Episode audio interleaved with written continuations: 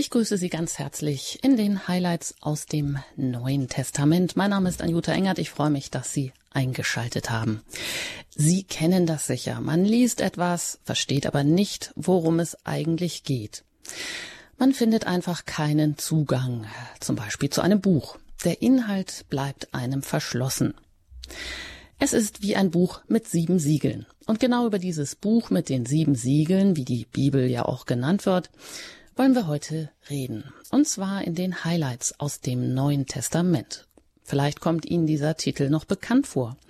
Ja, davon gibt es schon eine ganze Reihe von Sendungen und die kann man sich alle im Podcast bei Radio Horeb anhören. Aber heute starten wir die Reihe neu und dazu begrüße ich meinen Bibelexperten Pfarrer Ulrich Filler aus Köln. Herzlich willkommen und schön, dass Sie dabei sind. Grüß Gott und vielen Dank. Herr Pfarrer Filler, Sie sind ähm, ja nicht nur Pfarrer, sondern Sie schreiben auch Bücher. Worüber schreiben Sie denn so? Die meisten meiner Bücher sind, äh, gehen über Themen des Glaubens, über die Frage, wie ich als Christ heute leben kann und was es bedeutet, katholisch zu sein und was eigentlich sich hinter den ganzen Begriffen des Glaubens verbirgt. Was heißt es zu beichten? Was bedeuten die zehn Gebote für Menschen von heute? Wie können wir die Heilige Schrift in der richtigen Weise verstehen, besonders auch die Erzählungen aus dem Alten Testament und so weiter und so fort.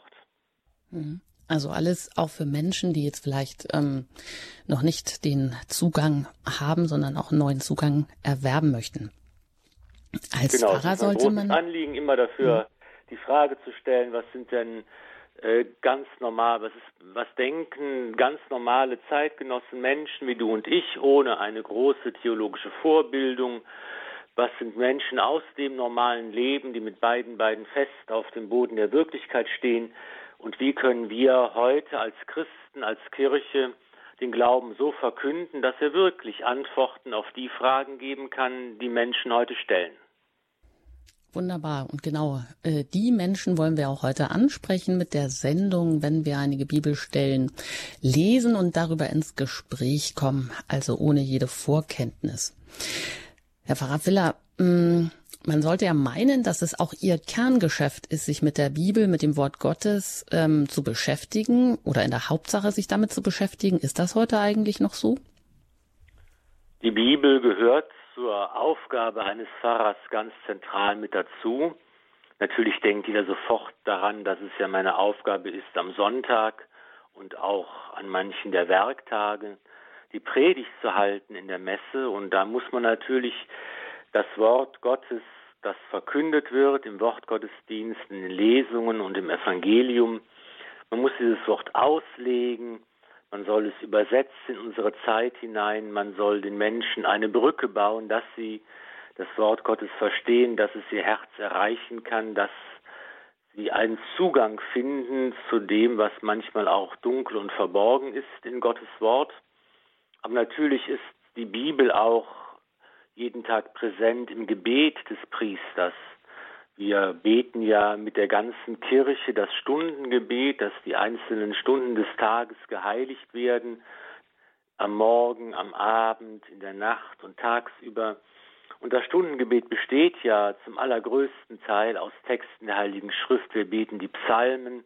Wir nehmen also auch heute das große Gebetbuch der Kirche zur Hand, mit dem ja auch Jesus zum Beispiel selbst gebetet hat. Wir lesen Lesungen aus der Bibel, aus dem Alten und Neuen Testament. Also das Wort Gottes ist auch in der Form des Gebets jeden Tag präsent und bildet das Herzstück unseres Betens und meines Betens auch. Mhm. Wenn wir uns jetzt gleich dieser Bibel widmen, gibt es denn so etwas wie einen Code, mit dem man die Bibel knacken kann oder was sollte man für Handwerkszeug mitbringen, damit man das Buch mit den sieben Siegeln ja auch für sich persönlich so entschlüsseln kann? Ja, ich habe vor einiger Zeit auf dem Speicher ein altes Fotoalbum gefunden, das bestimmt schon 120 Jahre alt ist und da sind ganz viele Schwarz-Weiß-Bilder drin und auch ähm, Texte, handgeschriebene, in Sütterlin geschriebene Gedichte und Briefe und ich konnte damit gar nichts anfangen, bis dann ähm, eine alte Tante aus der Familie mir erklärte, von wem das eigentlich stammt, dieses Album, wer dargestellt ist auf den Bildern, wessen Liebesbriefe hier aufgehoben sind und was es eigentlich damit auf sich hat. Das sind Sachen, an die ich sonst, Informationen, an die ich sonst nur mit diesem Album in der Hand ganz schwer wahrscheinlich nur gekommen wäre. Und ich denke mir, die Bibel ist genauso. Wenn ich die Bibel als Buch in die Hand nehme, wenn ich dieses Buch kaufe irgendwo oder im Internet online verfügbar habe, dann ist das erstmal ein Buch, das in meiner Hand liegt, aber ich kann eigentlich recht wenig damit anfangen, denn es fehlt mir ganz viel an Interpretationshilfe, die ich von denen bekomme, die wissen, worum es geht, die wissen, wer dieses Buch angelegt hat und wer was aufgeschrieben hat und was eigentlich damit gemeint ist. Und wir haben eben für die Bibel auch einen solchen Zusammenhang, einen solchen Interpretationsmaßstab, einen solchen Rahmen von einer Überlieferung, die uns sagt, was eigentlich damit gemeint ist. Es ist die jüdisch-christliche Überlieferung und es ist natürlich für das Neue Testament die Tradition der Kirche. Die, das Neue Testament ist ja entstanden im Schoß der Kirche. Sie hat diese Schriften zusammengestellt. Sie hat ausgesucht, was gehört zur Bibel, zum Wort Gottes mit dazu. Und sie hat die Bibel bis heute, bis in unsere Zeit hinein weitergegeben, weitergetragen, überliefert. Deshalb ist es immer gut, wenn ich nicht einfach mich selbst der Bibel stelle und den Bibeltext stelle als Einzelperson, sondern es tue in diesem großen Traditions- und Überlieferungszusammenhang. Wenn ich also auf die höre, die vor mir die Bibel gelesen und ausgelegt haben und die auch in diesem Zusammenhang stehen, wenn ich also mich in diese große Gemeinschaft der Kirche hineinbegebe, dann kann ich sicher sein, dass ich die Bibel nicht falsch verstehe und dass das Wort Gottes auch mich heute und hier treffen kann. Das klingt ja zumindest schon mal ziemlich spannend. Herr Pfarrer Villa, welche Häppchen wollen Sie uns denn heute anbieten? Ah, wir haben heute einige ganz wunderbare ähm, ähm, Dinge, die wir, die uns begegnen werden. Wir wissen, erfahren heute, warum Lügen immer kurze Beine haben. Wir hören etwas über den großen Masterplan Gottes für diese Welt. Wir reden über die Hölle, huhu, und über die größte äh, von allen Sünden. Das ist ja schon mal spannende, ein spannendes Programm. Der Masterplan Gottes für die Welt, ja, das hört sich wirklich nach äh, viel an und nach etwas an, was vielleicht äh, viele gar nicht erwarten zu hören und zu lesen. Ja, ich denke, wir haben über Sie einiges erfahren und mir sind Sie jedenfalls schon recht sympathisch geworden, wenn es äh, darum geht, das Wort Gottes dann auch auszulegen für heute, hier und jetzt. Und dann denke ich, können wir direkt auch starten. Wenn Sie vielleicht auch gerade die Bibel zur Hand haben, dann machen Sie es doch wie wir, schlagen Sie die Bibel auf. Ich habe ja auch ein wunderschönes Exemplar, Familienbibel, groß vor mir aufgeschlagen mm, und zwar da im Evangelium nach Lukas, also relativ weit hinten. Und da starten wir heute im zwölften Kapitel. Und die erste Textstelle lese ich mal vor. Da heißt es nämlich Warnung vor der Heuchelei der Pharisäer. Unterdessen strömten Tausende von Menschen zusammen, so dass es ein gefährliches Gedränge gab. Jesus wandte sich zuerst an seine Jünger und sagte, Hütet euch vor dem Sauerteig der Pharisäer, das heißt vor der Heuchelei. Nichts ist verhüllt, was nicht enthüllt wird, und nichts ist verborgen, was nicht bekannt wird. Deshalb wird man alles, was ihr im Dunkeln redet, am hellen Tag hören, und was ihr einander hinter verschlossenen Türen ins Ohr flüstert, das wird man auf den Dächern verkünden.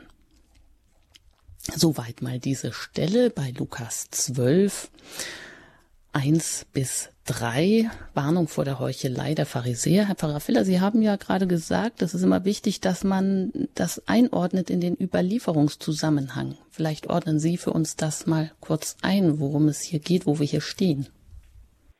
Ja, wir stehen hier mitten in der Geschichte Jesu, in der Mitte seines öffentlichen Auftretens, seiner Predigt, die Evangelien, die wir betrachten hier, äh, in etwas chronologischer Reihenfolge. Wir haben ja die ersten drei Evangelien, Matthäus, Markus und Lukas, die in ihrem Aufbau sehr ähnlich sind.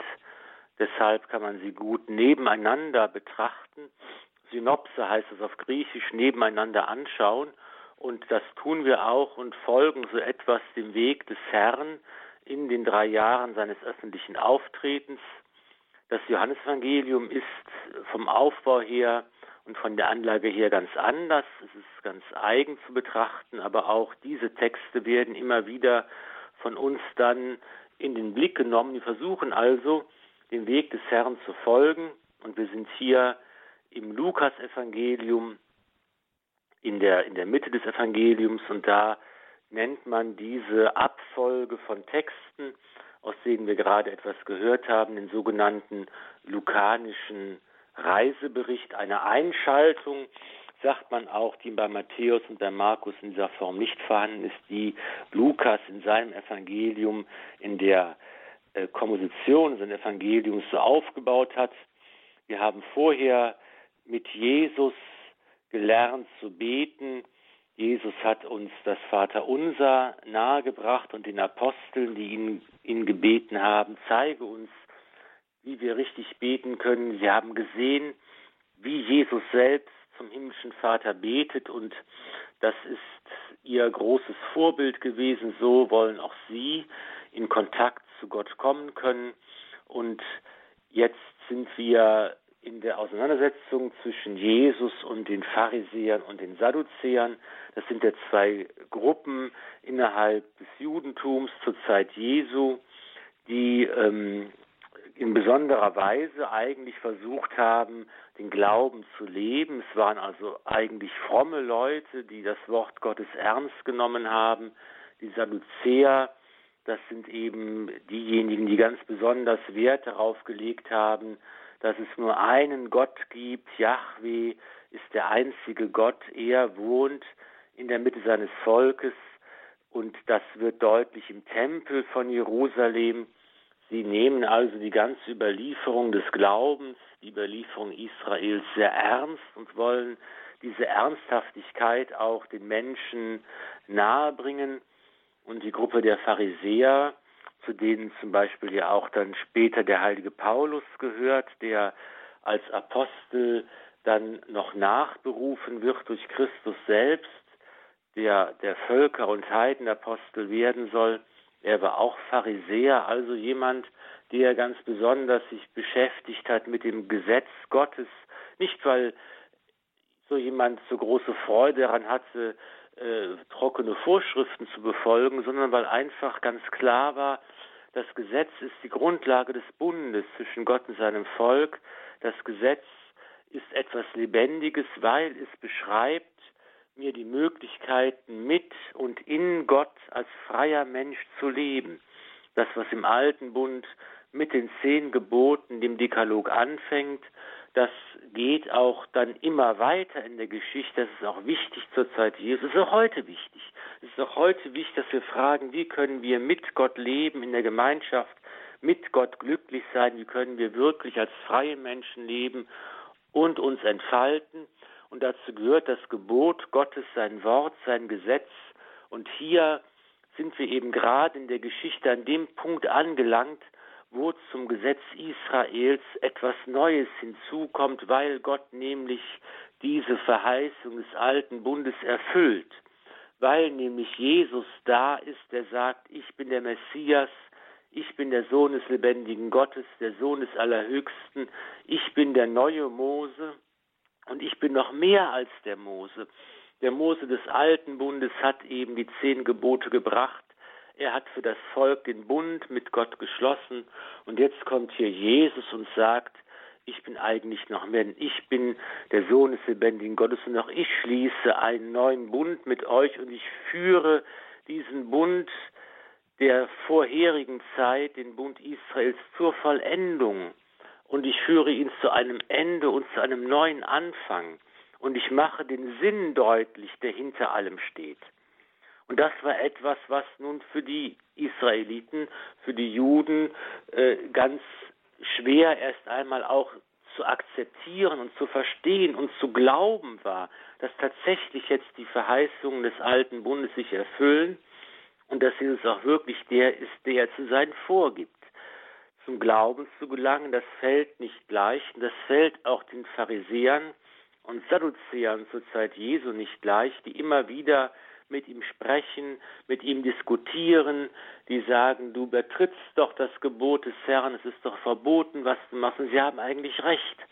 Und sie müssen von Jesus dahin geführt werden, zu erkennen, dass Jesus manches tun darf, weil in ihm das Wort Gottes lebendig ist und weil er alle Gesetze und Gebote ihrem eigentlichen Sinn entgegenführt. Und in dieser Auseinandersetzung stehen wir auch gerade in dieser Stelle, wo es jetzt hier um die Heuchelei der Pharisäer und Sadduzäer geht. Jesus legt immer den Finger in die Wunde, er weist immer auf Dinge hin, die unstimmig sind und die dem Geist Gottes widersprechen. Mhm, das heißt, da höre ich raus, dass Sie auch erstmal versuchen, ein Verständnis für diese Pharisäer zu entwickeln. Denn die kommen ja in der Bibel oft immer schlecht weg und da baut man vielleicht selber auch in sich so ein Feindbild auf, auch die Pharisäer mal wieder. Aber Sie haben ja auch gesagt, dass denen eben zu der Zeit Jesu das Gesetz Gottes ganz wichtig war und dass äh, das nicht nur einen negativen Beigeschmack hatte, wie das vielleicht heute bei uns oft mal der Fall ist. Also und das finde ich ganz interessant. Sie haben gesagt, da geht es erstmal darum, das auch als Grundlage des Bundes zu sehen, damit wir Menschen mit Gott auch als freie Menschen leben können. Ist das auch etwas, was heute vielleicht wieder neu ins Gedächtnis oder ins Bewusstsein äh, gerufen werden könnte? Ja, es ist, es ist die Grundlage von allem. Jesus sagt an anderer Stelle, denkt nicht, sei gekommen, das Gesetz aufzuheben. Ich bin nicht gekommen, um das Gesetz aufzuheben. Es wird auch nicht ein Jota vergehen, also der allerkleinste Buchstabe, das allerkleinste Schriftzeichen wird nicht verändert werden vom Gesetz. Ich bin nicht gekommen, um zu sagen, na ja, vorher war alles streng und alles war ganz schlimm und, und alles war ganz kleinlich und jetzt komme ich und alles ist ganz easy und ganz wunderbar und ganz locker und flockig und äh, äh, alles ist kein Problemchen mehr, Leute sondern Jesus macht schon deutlich, dass eben hier das eine Gesetz, das eine Gebot, die eine Weisung Gottes für alle wichtig ist, weil sie der Wahrheit entspricht. Und auch wir äh, müssen uns davon frei machen zu sagen, geht es darum, dass wir irgendwie durch Gebote und Regeln kleinlich bevormundet werden sollen. Nein, darum geht es nicht. Es geht um die Frage, wie kann ich der Wahrheit entsprechend leben und nur dann kann ich gut leben und nur dann kann ich wirklich frei sein. Nicht, wenn ich einen, einen, einen 4000er besteige in den Alpen, dann brauche ich eine warme Jacke und ich brauche ein Seil, um mich anzuseilen und ich brauche Steigeisen, einen Pickel und ich brauche ganz viel ähm, Material und ich brauche, muss den Weg kennen, um mich nicht zu verlaufen. Dann kann ich auch nicht sagen, diese ganzen Sachen schränken mich so ein und machen mich so klein.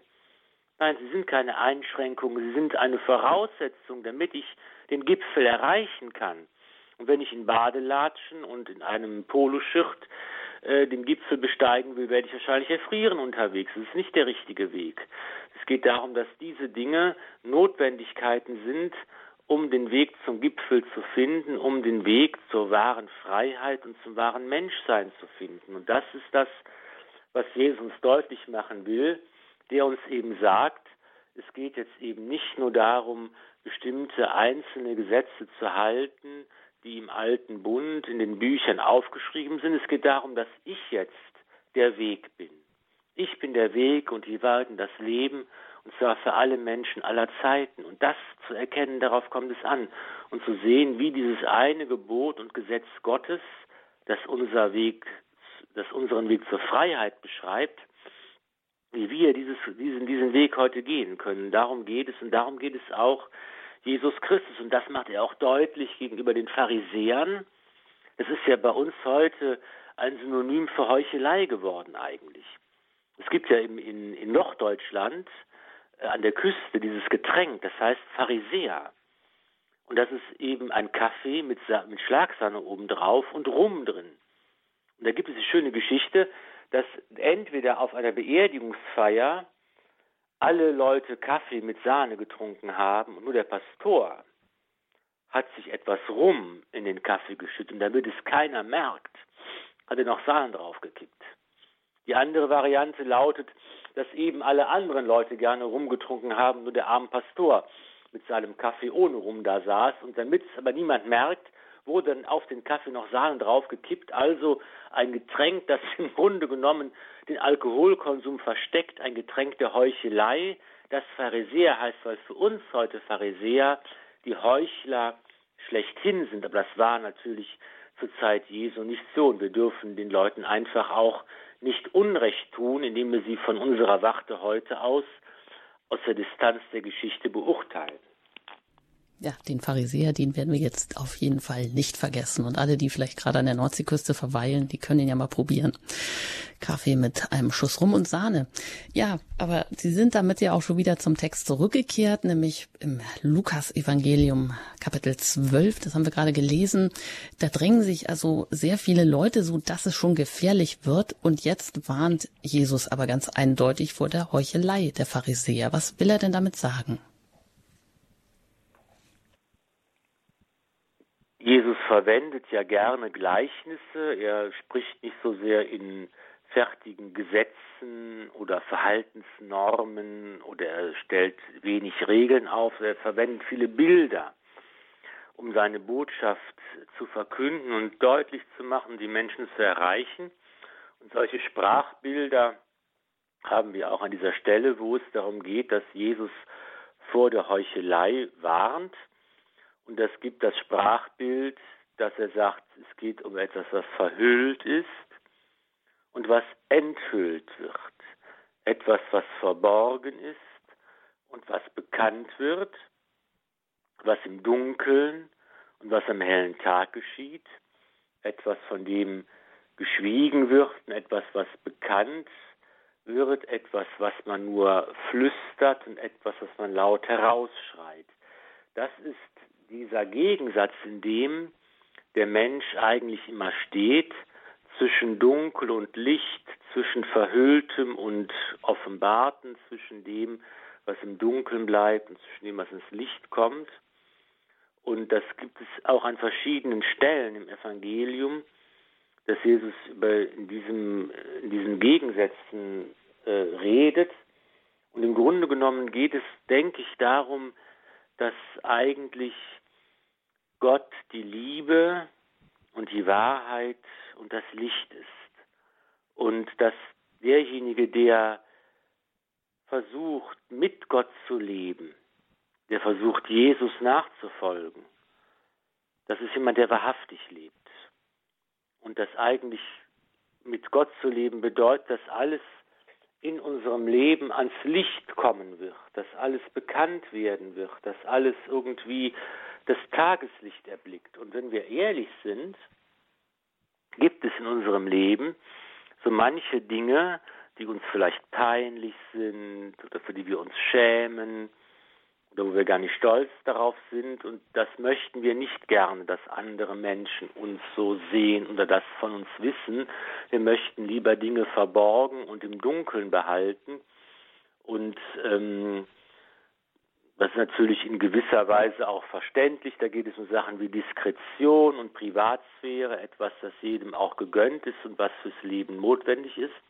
Es geht aber auch darum, dass einfach das Böse, das Gott ferne, das Gott widrige, alles das, was sich nicht nach Gott ausrichtet, gerne im Dunkeln versteckt, unter dem Stein krabbelt sozusagen. Und dass derjenige, der eben nicht heuchelt, weil er nicht vorgibt, etwas zu sein und zu wollen, wo gar nichts dahinter steht. Dass der eigentlich bereit ist, seine Rede, sein Tun, seine, seine Werke ans Licht zu bringen, öffentlich zu machen, weil sie der Wahrheit, der Wirklichkeit entsprechen. Also ist ja auch eine gute Überlegung nochmal für jeden von uns, was heißt eigentlich Heuchelei? Was mache ich eigentlich, wenn ich ein Heuchler bin, wenn ich im Grunde genommen lüge und Dinge vorgebe, die ich gar nicht einlösen kann. Wo taucht das in meinem Leben auf? Mhm. Also die Frage, die wir heute hier aus dieser Stelle bei Lukas 12, 1 bis 3 mitnehmen können, die Warnung vor der Heuchelei der Pharisäer, alles wird ans Licht kommen und äh, wenn wir versuchen, Jesus nachzufolgen, dann heißt das eigentlich auch wahrhaftig zu leben, eben nicht im Verborgenen, nicht im Dunkeln.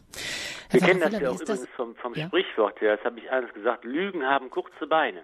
Stimmt. Das kennt mhm. jeder und das, das, das ist natürlich diese Erfahrung, dass im Grunde genommen das Lügengespinst, in das man sich verstricken kann, letztlich nicht tragfähig ist für ein Leben.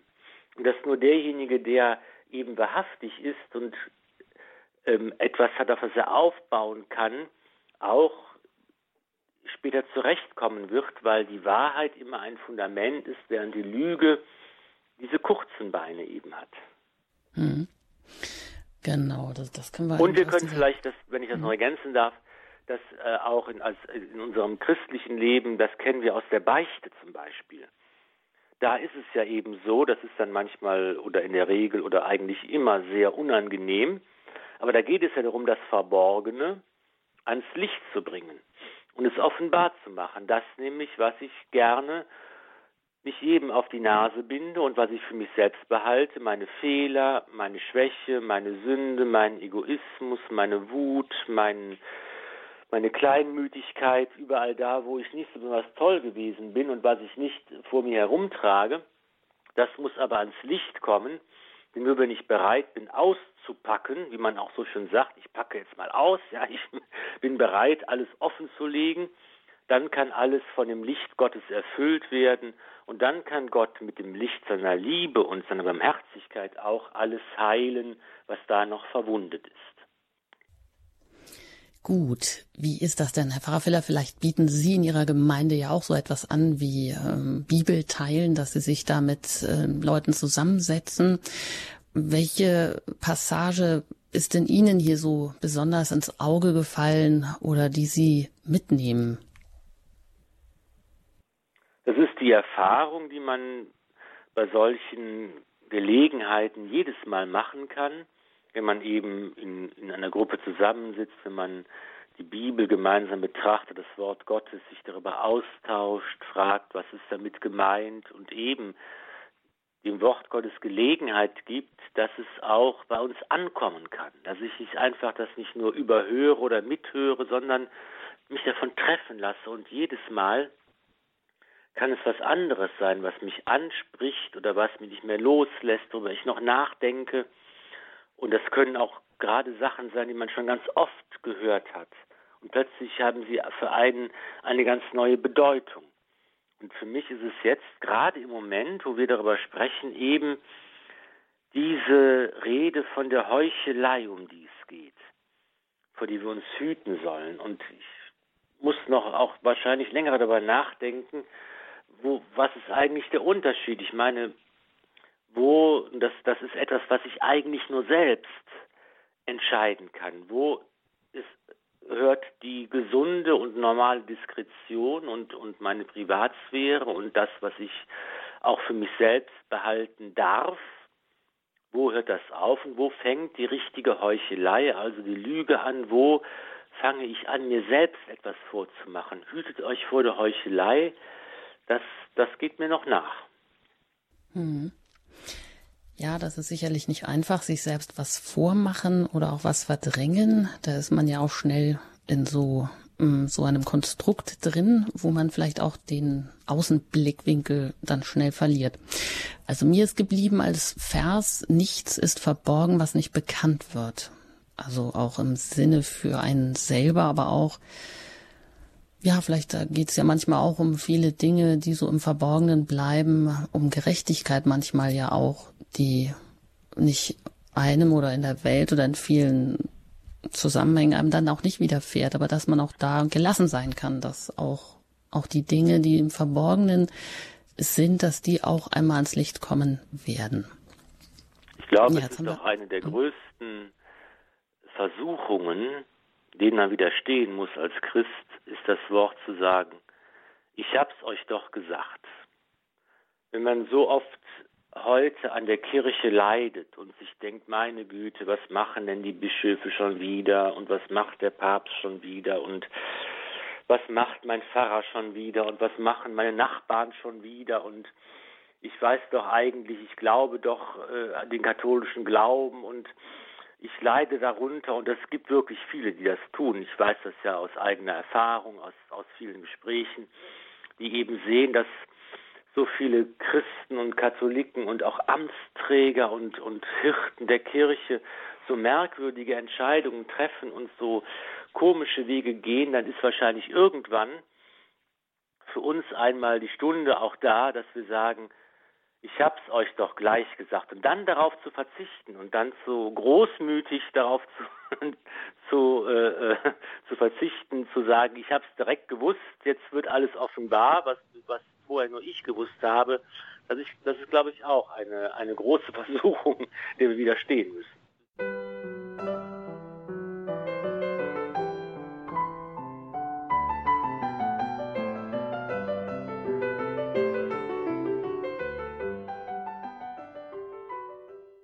Herzlich willkommen zurück in dieser Sendung mit Anjuta Engert und Pfarrer Ulrich Filler, den Highlights aus dem Neuen Testament. Vor der Musik haben Sie es vielleicht gehört, da gab es ein kleines Rauschen bei der Aufzeichnung dieser Sendung. Da hat uns das Equipment einen kleinen Streich gespielt. Lassen Sie sich davon nicht irritieren, wenn es jetzt hier weitergeht mit dem Lukas-Evangelium Kapitel 12 ab dem Vers 4. Das Rauschen ist gleich vorbei, das dauert nur ein paar Sekunden. Anjuta Engert liest dann aus Lukas Kapitel 12 ab dem Vers 4 hier in den Highlights aus dem Neuen Testament. Anjuta Engert in einem Bibelgespräch der besonderen Art mit Pfarrer Ulrich Filler. Jetzt geht's weiter. Lesen Sie mit Lukas 12 ab dem Vers 4. Euch aber, meinen Freunden, sage ich, fürchtet euch nicht vor denen, die den Leib töten, euch aber sonst nichts tun können ich will euch zeigen, wen ihr fürchten sollt. Fürchtet euch vor dem, der nicht nur töten kann, sondern die Macht hat, euch auch noch in die Hölle zu werfen. Ja, das sage ich euch. Ihn sollt ihr fürchten. Verkauft man nicht fünf Spatzen für ein paar Pfennig? Und doch vergisst Gott nicht einen von ihnen. Bei euch aber sind sogar die Haare auf dem Kopf alle gezählt. Fürchtet euch nicht. Ihr seid mehr wert als viele Spatzen. Ich sage euch, wer sich vor den Menschen zu mir bekennt, zu dem wird sich auch der Menschensohn vor den Engeln Gottes bekennen. Wer mich aber vor den Menschen verleugnet, der wird auch vor den Engeln Gottes verleugnet werden. Jedem, der etwas gegen den Menschensohn sagt, wird vergeben werden. Wer aber den Heiligen Geist lästert, dem wird nicht vergeben. Wenn man euch vor die Gerichte der Synagogen und vor die Herrscher und Machthaber schleppt, dann macht euch keine Sorgen, wie ihr euch verteidigen oder was ihr sagen sollt. Denn der Heilige Geist wird euch in der gleichen Stunde eingeben, was ihr sagen müsst. So war diese zweite Stelle bei Lukas im zwölften Kapitel, Vers vier bis zwölf die Mahnung zu furchtlosem Bekenntnis. Herr Pfarrer Feller, da geht's jetzt ja doch ganz gut zur Sache, könnte man sagen. Ja, wen sollen wir fürchten? Das ist die Frage. Fürchtet euch vor dem, der die Macht hat, euch auch in die Hölle zu werfen. Wer ist das? Das Spannende, was man eigentlich beim ersten Hören oder beim ersten Lesen gar nicht so wahrnimmt, Jesus spricht hier nicht vom Teufel, er spricht von Gott. Jesus spricht hier über den himmlischen Vater. Ich will euch zeigen, wen ihr fürchten sollt. Fürchtet euch vor dem, der nicht nur töten kann, sondern die Macht hat, euch auch noch in die Hölle zu werfen. Damit ist nicht der Teufel gemeint oder ein böser Dämon oder sonst irgendjemand, sondern hier geht es um Gott. Wir sind es gar nicht mehr gewohnt, so von Gott zu sprechen, dass man sich vor Gott fürchten soll, dass man Ehrfurcht haben soll. Wir haben die Rede vom lieben Gott schon so verinnerlicht, dass uns das ganz fremd vorkommt. Aber hier müssen wir erst einmal innehalten und sagen, dass Jesus hier seinen Freunden einen Hinweis gibt, dass, dass er sie ihnen, ihnen Mut machen will, also sie bestärkt mit einem, mit einem Satz, der für unsere Ohren zunächst einmal ganz ungewohnt und fremd klingt. Was soll das denn heißen? Heißt das denn, dass wir jetzt doch hier eine Drohbotschaft haben und keine Frohbotschaft? Heißt das, dass wir als Christen Angst haben sollen vor Gott oder dass wir uns fürchten sollen? Das sagt Jesus, sagt es ja. Wir sollen uns fürchten vor dem, der die Macht hat, den Leib zu töten und auch noch die Seele in die Hölle zu werfen. Und das ist niemand anders als, als Gott selbst. Das muss man erstmal äh, sacken lassen, sage ich mal, und ähm, sich klar machen, dass Christus hier über den großen und heiligen Gott spricht. Und wenn man sich jetzt damit beschäftigt, kann man natürlich zunächst mal sagen, was meint Jesus oder worum geht es ihm, wo fängt er an? Und der Ansatz ist ja der, dass wir uns nicht vor denen fürchten sollen, die den Leib töten, euch, uns aber sonst nichts tun können. Und das heißt, es geht hier um die Furcht vor den Menschen. Es ist eine, ein Wort des Herrn, das gesprochen ist in die Situation von Christen hinein, die verfolgt werden, die Angst haben, die wissen, es gibt Menschen, die uns schikanieren, die uns unserer Rechte berauben, die uns daran hindern wollen, uns zu entfalten, den Glauben zu leben und öffentlich zu bekennen. Es gibt Menschen, die uns eben nicht nur drangsalieren, sondern die auch tatsächlich uns weghaben wollen, die uns vertreiben oder sogar die uns das Leben nehmen wollen, die uns umbringen wollen, die uns richtig auslöschen wollen. Das ist eben eine Erfahrung, die bereits die Jünger Jesu selbst machen, die die Apostel auch nach Ostern machen werden. Es sind ja alle Apostel bis auf Johannes den Weg des Martyriums gegangen. Sie haben diese Verfolgung und erlebt. Sie haben am eigenen Leib erfahren, dass es Menschen gibt, die ihren Leib töten wollen, weil sie nicht ertragen können, dass sie den Glauben an Christus verkünden. Das ist eine Grundvoraussetzung und Grunderfahrung, die die Kirche zu allen Zeiten macht. Und wir dürfen nicht vergessen, dass es ja noch niemals in der ganzen Kirchengeschichte so viele Christenverfolgungen gegeben hat wie in unserer Zeit, wie heute.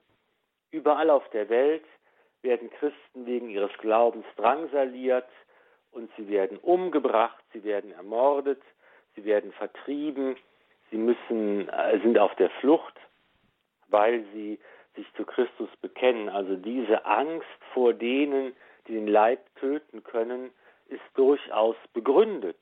Es gibt einen Anlass dafür. Es ist keine, äh, kein Hirngespinst und, und keine, keine reine Fantasie, sondern es ist eine Realität, der die Kirche heute in vielen, vielen Ländern ausgesetzt ist. Und da ist natürlich die erste Überlegung, die wir uns äh, machen müssen, was können wir denn tun? Wir gehören auch zur Kirche. Wie können wir den verfolgten Christen beistehen? Da fallen uns Sachen ein wie unser Gebet, dass wir in der großen Gemeinschaft der Kirche im Gebet verbunden sind und es ist eine mächtige Waffe, die wir füreinander einsetzen können. Wir sollen einstehen füreinander, uns gegenseitig tragen im Gebet. Und das Beten für die verfolgte Kirche ist sicher ein ganz wichtiges und großes Anliegen, dass uns, die wir in relativer Sicherheit leben und den Glauben ungestört bezeugen und verkünden können, was uns aufgetragen ist. Und wir können mhm. natürlich mhm. fragen, wie können wir auf andere Weise, auf materielle Weise, auf wie können wir in politischer Weise, in gesellschaftlicher Weise versuchen, Einfluss auszuüben als Christen in dieser Welt, um einfach der Kirche beizustehen und uns dafür einzusetzen, dass überall auf der Welt der Glaube verkündet und gelebt werden kann, das Recht auf Religionsausübung, auf freie Religionsausübung überall auch durchgesetzt werden kann. Das sind bleibende und wichtige Aufgaben, an die wir zunächst einmal in hm. dieser Stelle erinnert werden. Aber dennoch ist es ja ein starkes Stück erstmal, diese Aufforderung hier, also wenn ich jetzt an einen Menschen denke, der wirklich unter einer Verfolgung leidet oder dem es ans Leben geht, äh, der, sei es verleugnet wird, der Einbußen hat, der seinen Beruf nicht mehr ausüben kann oder dem der Mund tot gemacht wird oder ins Gefängnis geworfen wird oder gefoltert wird. Was auch immer, kommt ja auch heute, wie Sie sagen, alles vor und heute am sogar am schlimmsten ja manchmal. Und dem wird jetzt gesagt, ja, davor sollst du dich aber gar nicht fürchten. Du sollst dich nicht vor den ganzen Qualen fürchten, brauchst du nicht. Aber mh, hm, das ist natürlich schon ein starkes Stück, wenn das jemand jetzt hier so liest, ist dem damit geholfen oder und das ist vielleicht ein falscher Ansatz, aber trotzdem ist es ja eine ganz schöne Herausforderung, dann zu sagen, ja, das da vor dem sollst du dich nicht fürchten. Gott ist der eigentliche, der die Macht hat ähm, und, und vor dem gilt sozusagen diese Gottesfurcht. Ja, es ist natürlich ein, wenn man so will, rhetorisches Mittel. Jesus sagt, du hast Angst vor dem, äh, dem Bürgermeister oder vor dem Polizeichef oder vor dem Geheimdienstmann, der dich ins Gefängnis wirft. Vor dem hast du Angst. Ich sagte, wofür du, du Angst haben musst, nämlich nicht nur vor dem, der dich hier auf Erden quälen kann, sondern hab gefälligst Angst vor dem, der dein ganzes ewiges Geschick in der Hand hält. Und das ist natürlich eine rhetorische Figur, die man versuchen muss aufzulösen. Ich denke, wir können uns zum Beispiel erinnern, es gibt eine Stelle in der Apostelgeschichte, da heißt, man muss Gott mehr fürchten als die Menschen. Das ist also, glaube ich, dieses Gegensatzpaar Menschenfurcht und Gottesfurcht, auf das es hier ankommt. Und was heißt das? Es geht eben nicht darum, dass man sagt, boah, Gott kann mir noch viel mehr schaden und mich noch viel mehr quälen.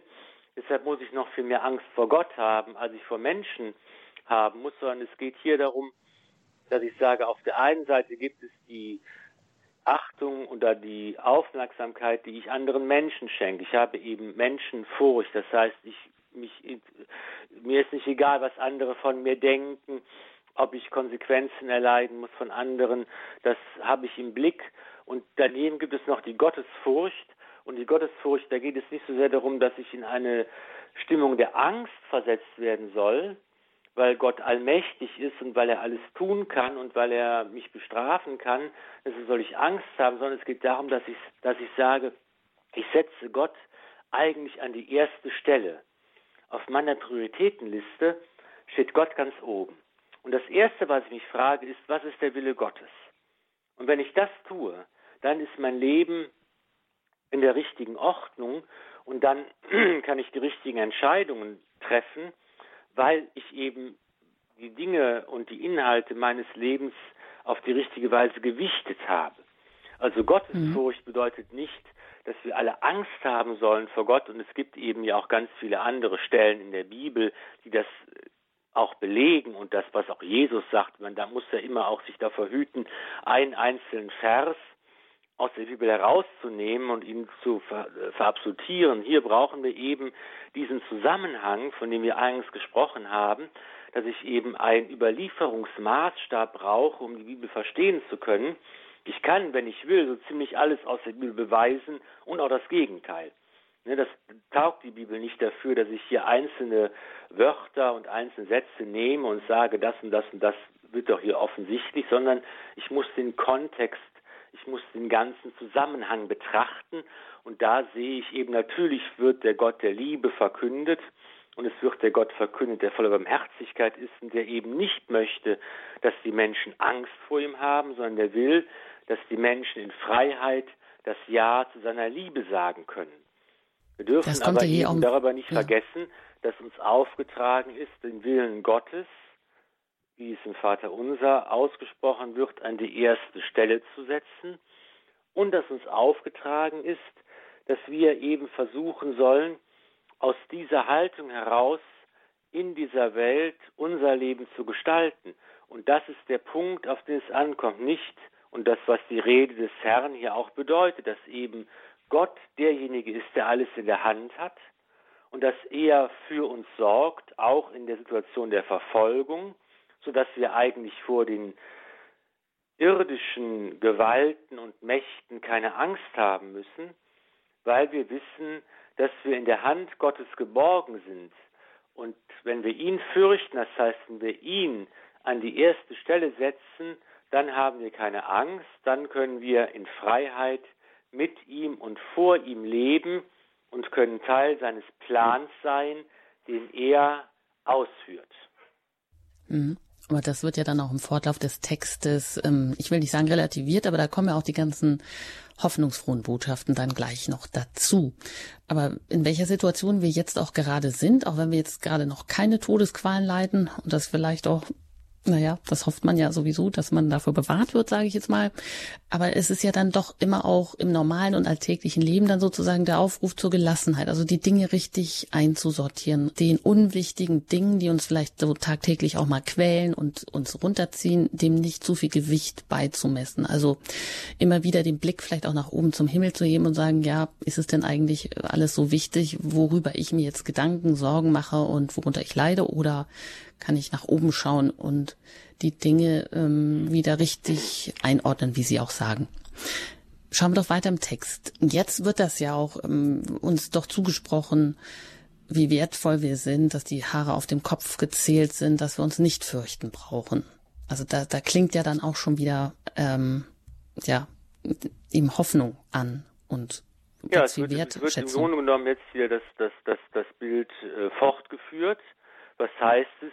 Dass wir uns vor Gott fürchten sollen. Das heißt, dass wir sehen sollen, dass dieser Gott uns eben nicht als ein böser äh, Herrscher gegenübersteht, der uns quälen will, sondern dass dieser Gott uns gegenübersteht und uns anschaut mit einem Blick voller Liebe, der uns kennt, der um uns weiß, der die Haare auf unserem Kopf alle gezählt hat, wo nicht ein Härchen unser Haupt verlässt, ohne dass Gott es weiß und will. Das ist der Gott, vor dem wir uns fürchten sollen, das heißt, den wir ernst nehmen sollen, den wir anschauen sollen, wo wir uns bewusst machen sollen. Gottesfurcht heißt, ich mache mir bewusst, wer Gott eigentlich ist. Ich mache mir bewusst, was der Blick Gottes bedeutet, der mich anschaut. Und ich mache mir bewusst, was es heißt, wenn ich sage, Gott liebt mich. Das, das sagen wir einfach so lächelnd, sagen, oh, wir müssen sich fürchten, Gott liebt uns, wunderbar, alles super. Aber was heißt das eigentlich, dass ich, das ist ja schon, das ist ja schon eine tiefgreifende Erfahrung, die wir als Menschen machen können, wenn wir wirklich einmal von einem Menschen angeschaut werden. Wenn uns ein Mensch wirklich betrachtet, mit offenen Augen anblickt und wenn wir wissen, dass dieser Mensch uns liebt und uns in die Augen schaut, das kann eine tiefgreifende und sehr berührende Erfahrung sein. Und jetzt stellen wir uns vor, Gott schaut uns so an, mit einem Blick voller Liebe. Er schaut uns an und wir müssen uns vorstellen, dass er bis in die Tiefe unseres Wesens schaut. Er kennt uns besser, als wir uns selbst kennen. Er weiß alles von uns. Jedes Härchen ist an seinem Platz, wie Gott es will. Und da bekommen wir eine Ahnung von der großen Ernsthaftigkeit, um die es Jesus geht, wenn wir an den Gott der Liebe glauben, an den Gott, der unsere Antwort der Liebe haben möchte, dann ist es nicht damit getan, zu sagen, ach ja, der liebe Gott, da ist schon, wird schon alles in Ordnung sein. Das, dann müssen wir uns diesem Angebot der göttlichen Liebe wirklich stellen und wir müssen fragen, was heißt es eigentlich für mein Leben und wie versuche ich die Antwort der Liebe zu geben, diesem Gott gegenüber, der mich ganz und gar kennt, der alles von mir weiß, die hellen, aber auch die dunklen Seiten meines Lebens und der trotzdem mich liebt bedingungslos, der mich annimmt und dessen Hand, in dessen Hand ich geborgen sein darf. Hm. Das heißt, ähm, wenn man sich so von Gott anschauen lässt mit diesem liebevollen Blick, der, der das ganze Wesen von einem erfasst, der einfach alles erfasst, dann kann man eigentlich gar nicht unberührt bleiben oder dann kann man eigentlich gar nicht gleichgültig bleiben. Gleichgültigkeit ist immer das Gegenteil von Liebe. Das ist nicht so sehr der Hass, finde ich. Also wenn so im Alltag ist eigentlich ist ja selten, dass wir einen Menschen wirklich so emotional richtig hassen und und so hasserfüllt sind. Ich finde das Gegenteil von Liebe ist eigentlich diese Gleichgültigkeit, wo ich sage, ich bin an einem Menschen überhaupt nicht interessiert. Es ist mir völlig egal, wie es dem geht und was der macht, ob es ihm gut oder schlecht geht. Ich denke überhaupt nicht daran, weil er mir total gleichgültig ist. Also diese, diese Gleichgültigkeit, die uns sehr viel näher ist als so richtiger, echter, glühender Hass, die ist doch das eigentliche Gegenteil zur Haltung der Liebe, mit der wir Christen einander und Gott begegnen sollen. Hm. Und es ist eigentlich auch zu schön, um wahr zu sein. Wir könnten es eigentlich jetzt dabei belassen, aber es geht ja hier noch weiter. Ähm, da heißt es jetzt auch, und das wird wieder unbequem, dass wir ähm, Gott, also zu, zu Gott auch stehen sollen, zu seinem Bekenntnis. Wenn wir das nicht tun, dann wird Gott einst auch nicht sich zu uns bekennen. Da sind sie wieder bei der Wahrhaftigkeit eigentlich, ne, oder bei der Heuchelei dass, dass es eben darum geht, äh, hier klare Verhältnisse zu schaffen und sich zu bekennen, sich zu jemandem zu stellen und offen zu legen, ich äh, stehe da und da, meine Position ist hier, ich äh, lasse das nicht im Ungefähren, ich lasse das nicht im Dunkeln, ich ähm, bleibe nicht unbestimmt, sondern darum geht es ja, wenn ich mich zu etwas oder zu jemandem bekenne, dann stelle ich mich an dessen Seite, dann verpflichte ich mich, dann mache ich mich ehrlich, dann ja, trete ich in meinem Leben, meiner Person für einen anderen Menschen ein. Ich bekenne mich zu dir vor anderen. Ich verbinde mein Leben mit deinem Leben. Ich äh, halte in diese Sache zu dir. Das steckt ja alles in diesem sich bekennen irgendwo mit drin. Und ich denke, ich habe es mal gelesen irgendwo zu dieser, zu dieser Textstelle, das ist eigentlich eine schöne Interpretation, dass sich Gott zu uns äh, bekennt, dass ähm, der Menschensohn sich äh, zu uns vor den Engeln Gottes bekennt, dann äh, könnte man sich überlegen, dass in diesem Bekennen, sich bekennen zu jemandem ja auch das Kennen irgendwie drin steckt. Und dass wir eigentlich in der Taufe ja zu ähm, Schwestern und Brüdern Jesu wurden.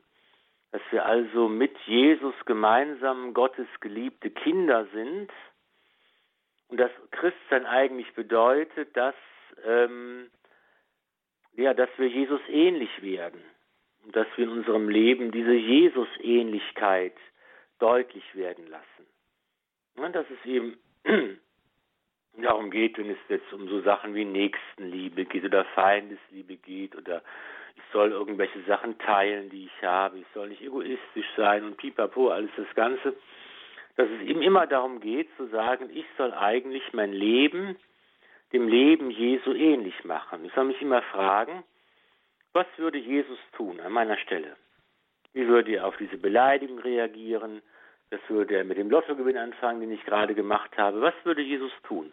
Und je mehr ich eigentlich versuche, dem Herrn ähnlich zu sein und mein Leben nach seinem auszurichten und mein Leben vom Willen des Vaters erfüllen zu lassen, wie es Jesus getan hat, und mein Leben von der Liebe bestimmen zu lassen, wie es getan hat, dann kann sich auch der Menschensohn zu uns bekennen, weil er und andere, die Engel, uns kennen, weil wir Jesus ähnlich sind. Sie haben etwas, was sie wiedererkennen können.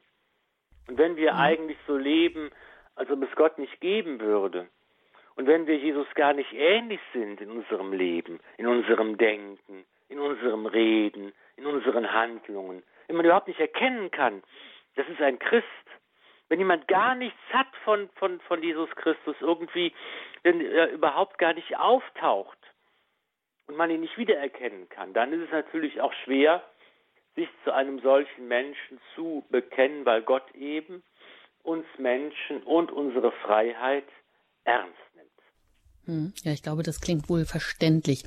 Aber ein Satz ist da noch, der vielleicht unverständlich ist, ähm, wo es nämlich heißt, wer aber den Heiligen Geist lästert, dem wird nicht vergeben. Wie ist das zu verstehen, ganz kurz noch? Ja, es ist ja eine ganz berühmte Stelle. Das ist die berühmte Sünde gegen den Heiligen Geist, die nicht vergeben werden kann. Und dann fragt man sich ja, was bedeutet das eigentlich? Normalerweise sagen wir doch, wenn wir bei, zur Beichte gehen, dann können, vergibt Gott alle Sünden. Was kann denn verhindern, dass Gottes Vergebung den Menschen erreicht? Und wenn wir diese Frage stellen, dann kommen wir auf den Trichter zu sagen, okay, das Einzige, was Gottes Vergebung, und Barmherzigkeit daran hindern kann, mich zu erreichen, das bin ich selbst. Wenn ich nicht will. Und Gott, der will, dass ich liebe, will auch, dass ich frei bin, um zu lieben. Und Gott nimmt eben meine Freiheit ernst und er nimmt es ernst, wenn ein Mensch seine Freiheit missbraucht und sagt, ich will nicht. Ich kann mir noch so vieles anhören, ich weiß es eigentlich besser, ich kann belabert werden noch und nöcher. Ich will trotzdem nicht. Es gibt Menschen, die einfach sagen, aus dem Stolz, aus dem Hochmut heraus, aus dem Trotz, aus was auch immer heraus, ich will nicht. Und wenn der Mensch nicht will, wird er von Gott nicht gezwungen. Und das ist die Sünde, die nicht vergeben werden kann, die Sünde gegen den Heiligen Geist, nämlich gegen den Geist Gottes, der das Herz des Menschen erfüllt, der uns dabei hilft, Ja zu sagen zu Gott, der uns dabei hilft, Gott näher zu kommen. Wenn wir das nicht wollen und uns gegen das Handeln des Geistes Gottes verschließen und einfach sagen Nein, dann werden wir auch nicht gegen unseren Willen von Gott gezwungen. Das ist die Sünde gegen den Heiligen Geist, die Gott nicht vergeben kann, weil er die Freiheit des Menschen ernst nimmt und es gibt. Ein erschreckender Gedanke, eben diese Möglichkeit, dass ein Mensch sich ganz und gar dem Heil verweigert und einfach sagt, ich will nicht. Aha, so ist das gemeint. Das ist auch sehr einleuchtend. Zum Abschluss, Herr Pfarrer Filler, was nehmen Sie mit aus dieser Stelle, aus dieser Lukas 12, 4 bis 12? Ja, ich sagte eingangs, und das ist ein Gedanke, der mich schon seit geraumer Zeit beschäftigt, es gibt eben diesen Masterplan Gottes, und das ist ein, ein Plan, den Gott für diese Welt hat. Es ist auch ein Glaubensinhalt, den wir als Katholiken glauben, dass Gott sich nämlich um alles kümmert, um die großen Dinge, um die kleinen Dinge, um die wichtigen und unwichtigen Dinge, dass Gott alles, was ist und existiert, dass er es hervorbringt und macht und dass er tut, das nennt man die Vorsehung, die göttliche Vorsehung, dass Gott alles fügt und am Ende alles zum Besten uns gereichen lässt. Das ist ein spannender Gedanke, der eine eigene Sendung wert wäre, wie man das verstehen kann und was man da für Fragen auch stellen kann, natürlich sofort kommen, wenn man sagt, alles ist eine Sache der Vorsehung Gottes. Aber ich finde es faszinierend, sich das vorzustellen und das mal wirklich ernst zu nehmen. Wenn ich sage, dass Gott sich so sehr für mich interessiert, dass er jedes Haar auf meinem Kopf gezählt hat, dass er jede Kleinigkeit von mir weiß und dass es nichts gibt in meinem Leben, was für ihn uninteressant wäre, dann fange ich an, mit neuen Augen auch auf mich selbst zu schauen und dann muss ich überlegen, wie kann ich eigentlich auf eine solche Liebe jeden Tag eine angemessene Antwort geben. Er hat die Haare alle gezählt. Ich bin ihm nicht egal. Das genaue Gegenteil ist der Fall. Das äh, hält mich doch gepackt. Ja, ich hoffe, das hält uns alle noch gepackt, denn alle Fragen zu diesen Stellen können wir heute natürlich nicht klären, aber wenn wir Sie zum Nachdenken angeregt haben, dann ist sicherlich auch schon einiges in Bewegung gekommen. Nur über diese beiden Stellen, die wir heute bei Lukas ähm, im zwölften Kapitel angeschaut haben. Ich danke Ihnen ganz herzlich, Herr Pfarrer Filler, dass Sie sich die Zeit genommen haben, hier zu den Highlights aus dem Neuen Testament. Und wenn Sie das vielleicht nochmal nachhören möchten, können Sie das gerne tun. Bei uns auf der Homepage in der Mediathek im Podcast-Angebot können Sie sich diese Sendung dann noch einmal herunterladen und anhören. Ja, und es geht auch weiter in dieser Reihe. Ähm, da dürfen Sie gespannt sein, also fortlaufend im Text dann. Aber für heute darf ich mich an dieser Stelle verabschieden. Mein Name ist Anjuta Engert und jetzt darf ich Sie noch um einen Segen bitten, Herr Pfarrer Filler, vielleicht auch ja, im Nachdenken über diese Stellen, dass wir da zu einem guten Gedanken kommen, zu einem guten Ergebnis, zu einem auch, ja, einer innigeren Beziehung auch zu unserem Herrn. Macht euch keine Sorgen, fürchtet euch nicht. Der Herr sei mit euch. Und mit deinem Geiste. segne euch der allmächtige und gütige Gott, der Vater und der Sohn und der Heilige Geist. Amen. Gelobt sei Jesus Christus. In Ewigkeit. Amen.